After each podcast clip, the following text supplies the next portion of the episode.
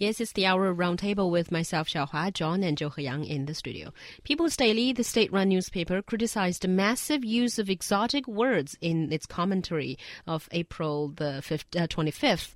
Why zero translation prevails. The article pointed out that the appearance of words like Wi-Fi, CEO, MBA, CBD, VIP, PM2.5 in the newspaper reports in serious academic journals not only harms the purity and health of the Chinese language, but also erodes the essence of Chinese cultural spirit, making Wow. it sounds pretty serious. And also the uh, article question, why can Nokia and Motorola be translated into Chinese, but not iPhone or iPad?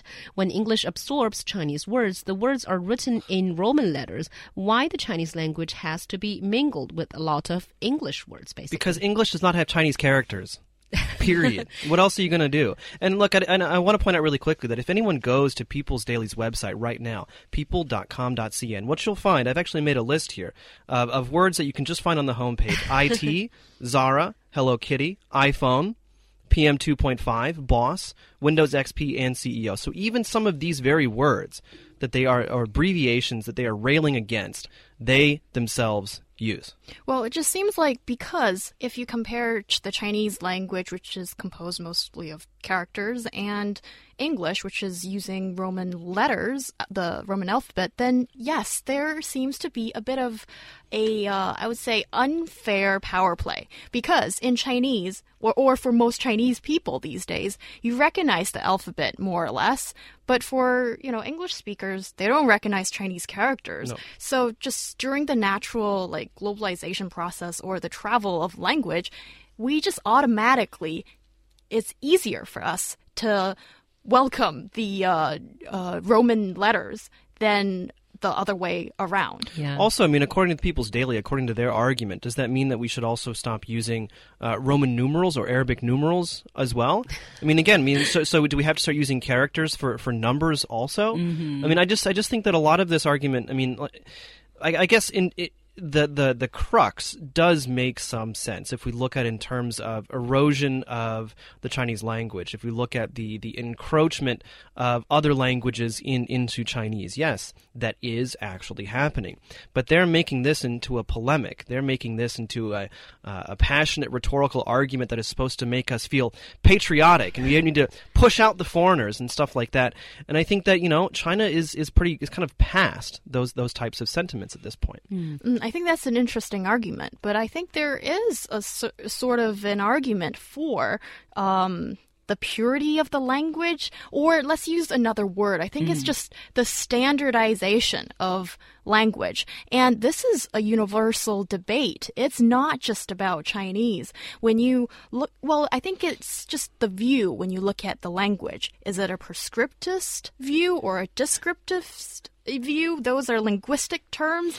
So for a prescriptivist, then that person thinks that, you know, certain forms should be used correct and the hmm. others, even though they might be used by native speakers in everyday language, are incorrect. So they don't really allow the language to evolve or change too much. And a descriptivist is someone that thinks, oh, we should use the language according to daily usage. So the language form is not archaic, so it's up to date.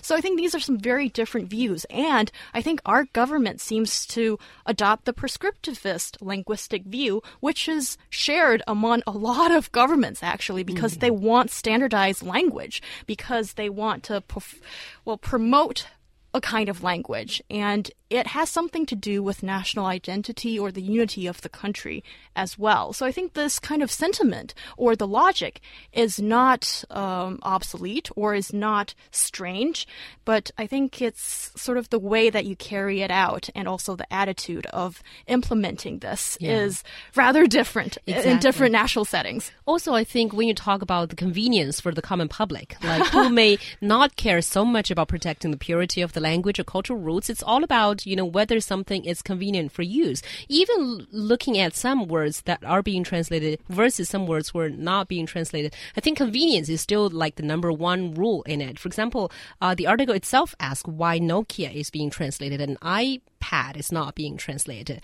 Because iPad, once you translate, it just does not I, I, what sound would that be? very I, good. iPod or something like yeah, that. like uh, 三月成 here says 我电话 and you know it Yeah, just no, sounds so exactly. weird. It sounds and strange. Mm. iPod is impossible to translate. You know how to translate pod, and you know it's just very very hard. And so for convenience sake, Nokia can you know sort of be Nokia, but but iPad can just be iPad. Yeah, and I think I mean I think it is it is kind of interesting. I mean, going along with what Zhou Heyang was saying about governments looking to standardize, I think that that definitely is true, and we see that in, in educational systems uh, around the world where certain forms of speech are accepted and, and certain forms are not. I mean, a great example is Ebonics in, in the United States. You know, if if uh, if a kid from the ghetto goes into school speaking Ebonics, well, his teacher is not going to pass him unless his English teacher is not going to pass him unless he can speak standard American English and, and he can follow the grammar rules. That being said, I think that that I mean, if we look at um, ex- like extremely prescriptivist countries, so for example, J- Japan and France. Number one, these these are countries and cultures that are already fairly isolationist, and they're already fairly um, they're very protective of their language and their culture, and they really don't want it to change all that much. Uh, and so, with the Japanese language and the French language, the governments and the people are actually very, very protective of this. And so, so you don't really see as much. Um, you know, entrance of of, of uh, other words into the language. Uh, there, of course, it does it does still happen, but perhaps not as much as it does in China, because I think in, in China is much more of an open country compared to Japan or France, compared to even South Korea. Uh, among most of the East Asian countries, is the most open culturally, I, I would say. Um, and so I understand on the one, on the one hand, yeah, maybe we should talk about what how how the language should be represented in the media, how it should be represented on TV and on radio. But to say that, you know, me myself as a, as an individual on the street saying saying the word iPod or or saying or saying, you know, uh, the word CEO is somehow an erosion of the Chinese cultural spirit. I mean, give me a break. Yeah, I do think that you're raising a very good point. You know, talking in daily language and also, you know, writing in a publication is different things. And I do feel that sometimes, you know, people who write articles on newspapers and magazines, they don't, uh, they don't pay too much attention to the understanding of their audience. For example, they might, uh, well, IT, for example, now everyone knows. And CEO, yes, maybe most people knows, but I'm sure maybe some readers don't know it enough. And also about words like MBA, EMBA, FMBA, you know, the multiple BAs, maybe not many people know them either. Well, yes, I think sometimes um, those some words are just not that popular, and I think you're aiming at a niche group if you're just actually you are aiming at them if you use some of those terms. But it just seems like the donor language terms, so to speak, I mean, they usually enter another language because they already have a status, a dominant status in that field let's say medical language that when that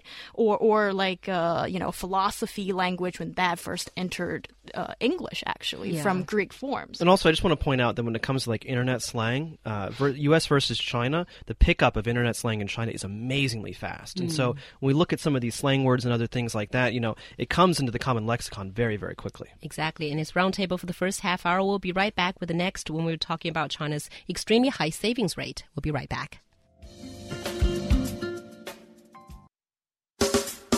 Insightful analysis, bold comments, friendly debates.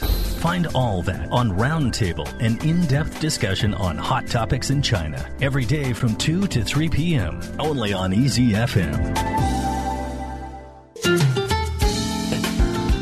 You're listening to Roundtable with me, Xiaohua, joined by Zhou Heyang and John Artman. And uh, we talked about, you know, protecting the purity of the Chinese language during the previous half hour. I just feel like I should want, I, I would like to carry this uh, discussion a little bit forward because, you know, I think the difference between China and, say, Japan and, uh, you know, France is that here in China there seems to be a very large divide between what the policymakers are thinking and what the common people are thinking in terms of how cultural policies should be made. Because in in France, basically, you see everyone, the French, the common people, they want their language protected as well. They They're very, want the yeah, they're foreigners very, out. They're They very just- proud. They're very proud people. Exactly. But here in China, I think a lot of the, especially the new generation, are the ones that want to embrace other languages and want to embrace other cultures. And they're the ones that are saying, no, we want to use these foreign foreign words, and that's why I guess a lot of these words remained without being translated. Well, I mean, I think I think to to you know give the policymakers a bit of a um, benefit of the doubt here, there is. I think a philosophical and, and cultural argument to be made about being wary uh, of how much of another culture you want to incorporate. Right. Right. Um, and so I think that I mean, if, if what I think what a lot of people are worried about is, um, you know, the Western influence is is more powerful than the Asian influence or, or the Chinese influence. And I think that as as an elderly person, you know, who was never exposed to any of these kinds of things, um, and and you know, and dealing with the typical mindset of almost every old person that young people are stupid or, or lazy or don't know what they're doing. Um, I think I think you know, seeing this can actually be quite scary because it does feel perhaps to them that there that there is something being lost, and there is be- something being lost. Um, I mean, when we look at globalization, economically, politically, culturally, we, we are seeing more and more homogenization, which is a good thing and a bad thing. It's it's good because now we can all talk to each other. Right, we, we, can, we can all learn a, a similar language. We can all share similar beliefs. We can all share uh, similar interests and things like that. The the, the negative is that the, that the um, the uniqueness of cultures and languages begins to not to not to go away, but to, to soften, to, to, to fade a little bit. And actually, when we talk about um, the people want it, the people want to say GDP and not uh, the Chinese equivalent, I think that might be overrated because when you look at the mass majority of our population, they probably still want it to be as Chinese as possible. And what uh, here we're talking about is not necessarily banning the concepts or these items into Chinese language or usage.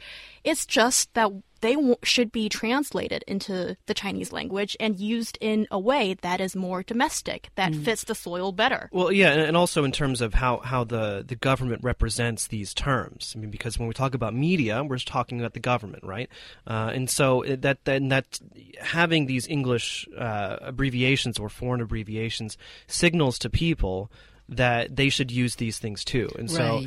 I think, I mean, you know, on the ground, I mean, I don't, I don't think people really care. I don't, I don't think policymakers really care. Really, it's about how is the government representing the Chinese language to the Chinese people. I mean, because we're not dealing with a country like Germany, for example, which you know every every once in a while has you know a revision to the language saying this is what's acceptable, this is what's not, and the same thing with France. I mean, there there there is you know accepted French speech, and anything outside of that is not considered French. Right. I, and also, I do think that translators need to work harder and come out with better translations. And also, mainstream media need to use them. For example, GDP, there's the ready translation of 国内生产总值, which is not like too long a mouthful. But nobody's it using not? 国内生产生产总值. What, Everyone's just, what using about GDP. what about just using uh, you know the Chinese GDP?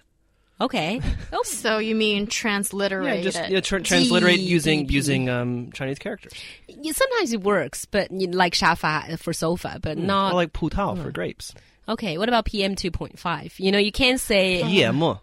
oh, that Oh, doesn't that is- sound right. Uh, yeah, that insults the English language as well. P 木两点五.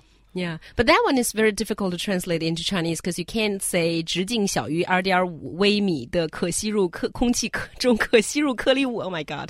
And That's being, just impossible to Right. to replace PM two point five. Yeah. It's just too long. Not not efficient. Well, at there's all. also a difference between like an acronym and an abbreviation. Right. Right. PM 2.5 is an abbreviation, whereas NBA, for example, is an acronym. so yeah, I do think that all these are factors that you know we should look at. 本期节目播放完毕，支持本电台，请在荔枝 FM 订阅收听。